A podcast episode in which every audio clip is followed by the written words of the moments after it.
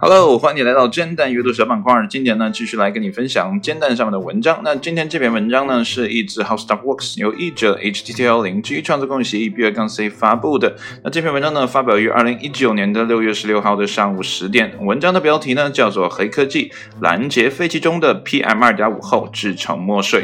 没有听错了！也许呢，我们在未来的时光中呢，就会远离 PM 二点五了，因为有了这项黑科技呢，在源头中呢，就可以把控住 PM 二点五的污染。这样的话呢，我们未来呢，就不用再戴厚厚的口罩。那么杜绝呢，永远比防治要来的。更有效。好了，闲话少叙，来看今天的正文部分。那么，你是否曾经见过由空气污染引起的浓烟或雾霾呢？并认为，嘿，这可能成为一门艺术。那么，听上去呢，是不是很荒谬呢？不过，有了 Air Ink 这种荒谬的想法呢，正在变成现实。那么，这是一种呢，可以将空气污染转化为墨水的产品。GrabWiki Labs 公司呢，正在将机械废气，那我们也呢可以称之为烟灰中的啊由。化石燃料燃烧所产生的微型颗粒物质呢，啊，也被我们称为 PM2.5 的东西呢，转化成黑色墨水。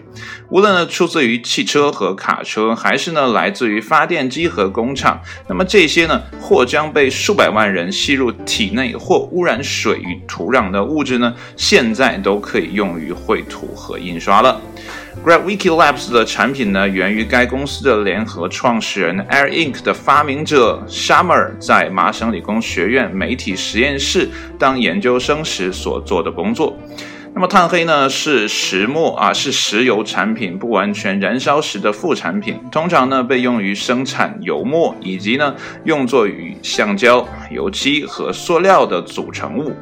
为了产生油墨呢，Shaw 尔及其同事们呢没有为此燃烧新的化石燃料，而是呢希望利用汽车和机械已制造出来的废气呢生产墨水，从而呢减少空气中来源于此的相关颗粒物质。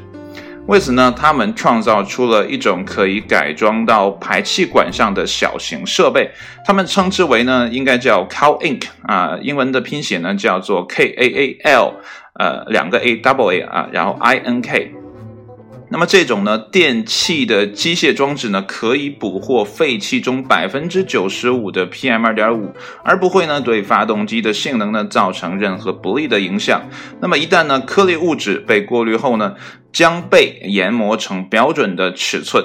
并经由呃 Gravity Labs 专有工艺呢进行液化，那么其最终产物呢就是一种颜色浓密、自由流动的黑色墨水。那么一支容量三十毫升的笔呢，相当于柴油燃烧四十五分钟的排气呃量啊，也就是排污量。虽然呢尚未向公众发售，但是呢 Air Ink 已经引起了公众的关注。那么许多呢印度公司呢已经联系到 Gravity Labs。帮助其处理可能最终会进入河流或垃圾填埋场的颗粒物质。那么，在二零一七年的一项众筹活动中呢，该产品从六百八十多名支持者中呢，筹集了超过四万新元啊，约二十万元人民币的这样的一个数量。那么，自二零一六年以来呢，Gravity Labs 呢已经清洁了一点六万亿升的空气，并产出了呢超过一千二百升的 Air Ink。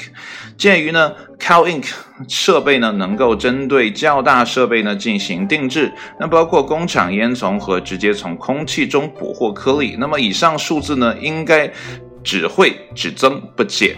所以呢，我觉得在未来的时间里呢，我们可能就不用去害怕 PM 二点五了，因为呢，在源头上我们就将 PM 二点五呢死死的压制住，这样呢，我们真的可以摆脱口罩的呃戴在耳朵上的这种不适感，以及呢呼吸的不畅感。未来的空气呢将会越来越呃。